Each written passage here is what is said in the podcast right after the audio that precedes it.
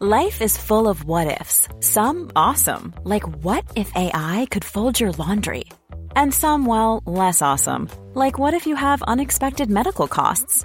United Healthcare can help get you covered with Health Protector Guard fixed indemnity insurance plans. They supplement your primary plan to help you manage out of pocket costs. No deductibles, no enrollment periods, and especially no more what ifs. Visit uh1.com to find the Health Protector Guard plan for you.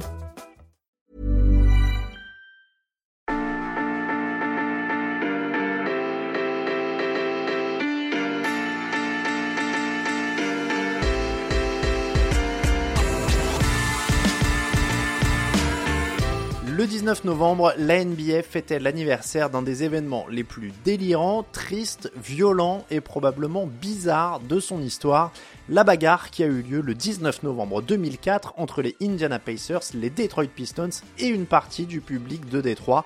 Les images surréalistes de Ron Artest qui monte dans les tribunes se battre avec un spectateur, les chaises qui volent, les coups de poing, et puis les suspensions et une belle équipe d'Indiana complètement gâchée et détruite par l'événement.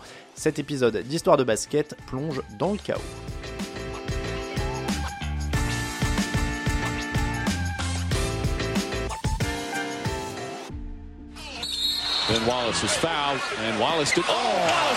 Right at our chest. This has potential to be serious if they don't get between.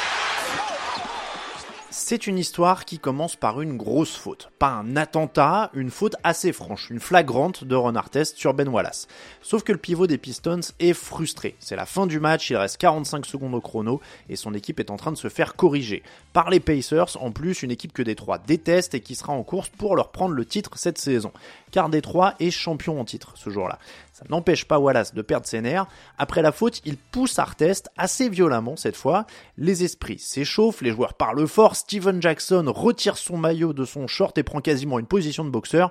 Artest, lui, s'est allongé sur la table de marque. L'image est déjà un peu étrange. Et pourtant, ce n'est que le début. Alors que les joueurs commencent un peu à se calmer, une bière tombe directement sur Ron Artest.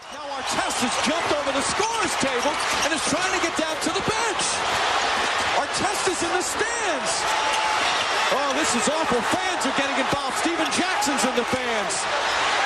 Rasheed Wallace going into the stands.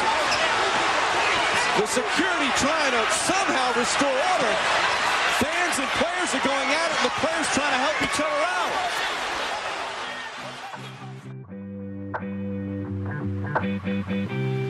out.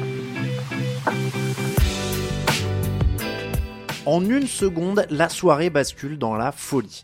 Artest monte dans les tribunes pour aller trouver celui qu'il pense être l'auteur du jet de bière. Il agrippe un homme, mais ce n'est même pas celui qui a lancé la boisson. Celui qu'il cherche est sur son dos, en train d'essayer de le retenir. Un autre fan est moins intelligent et en remet une couche en lançant une nouvelle bière au visage du joueur. Stephen Jackson surgit pour ajouter encore plus de confusion. Il est retenu par le maillot par un autre coéquipier. Artest et Jackson se retrouvent quasiment l'un sur l'autre, on ne sait plus s'ils essayent de céder ou de se retenir. Rachid Wallace les rejoint pour essayer de calmer les choses.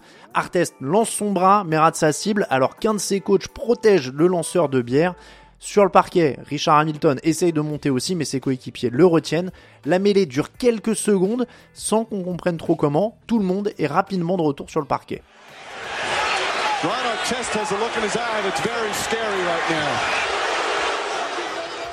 Si on parle beaucoup de tribunes dans cette histoire, c'est pourtant sur le parquet que le pire se produit.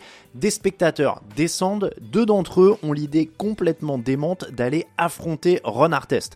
On rappelle que sur le moment, Artest, c'est 2 mètres et 117 kilos de muscles et d'énervement. Le premier prend un coup de poing au visage, le second voit Jermaine O'Neal foncer sur lui et lui envoyer son poing dans la mâchoire. Par miracle, ils ne sont ni KO ni sérieusement blessés. Tout ça tourne même au tragicomique puisque O'Neill glisse et tombe façon Benny en donnant son coup de poing. Malgré ça, les choses semblent se calmer relativement. Artest est solidement ceinturé par un coéquipier, le regard complètement perdu. Tout le monde semble perdu de toute façon sur ce parquet. Larry Brown, le coach des Pistons, prend un micro, il appelle au calme ça ne fonctionne pas vraiment. Dans le tunnel qui mène à la sortie, Jermaine O'Neal s'embrouille avec des supporters, il reçoit boissons et insultes, peut-être aussi quelques crachats, même traitement pour ses coéquipiers. Les coachs et assistants des Pacers sont un peu les héros de la soirée, ils mettent toutes leurs forces pour retenir O'Neill et Artest de continuer. Ils les tiennent et les poussent vers la sortie.